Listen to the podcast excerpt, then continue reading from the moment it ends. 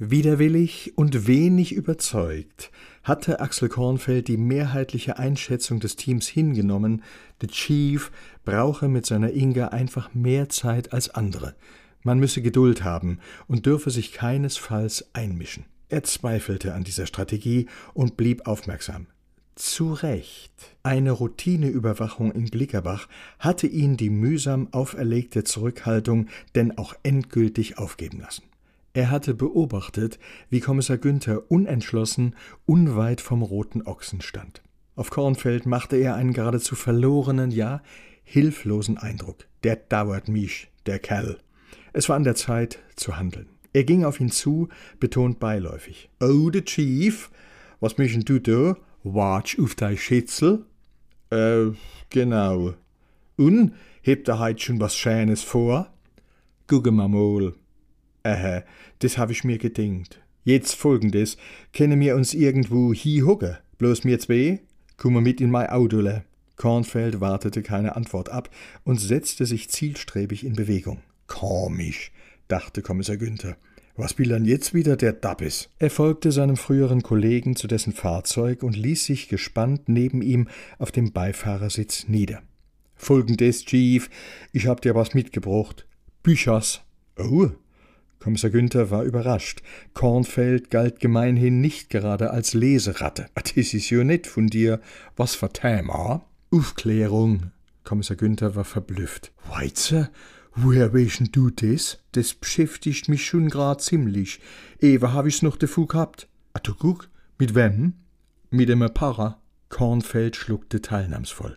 So weit war es also schon gekommen. Siehst, und ich hab richtig viel zu dem Thema. Da steht im Grund alles drin. Teils sogar mit Bildlin. Bildlin? Kommissar Günther war kurz irritiert. Ah, vom Lessing und vom Kant.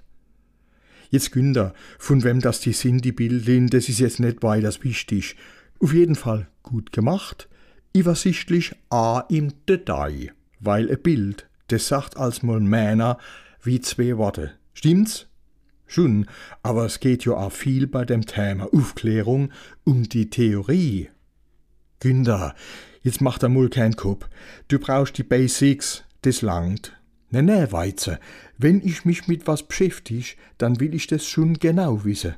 Da geht's ja um was. A philosophisch, aber a Technik. Ein fragender Blick seitens des Nachbarn. Auf jeden Fall, ich hab vorsichtshalber gleich paar von deine Büchers mitgebracht verschiedene. Das ist gut. Ich mein, du gibst ja unterschiedliche Denkschule. Siehst, du weißt du schon mehr als wie ich.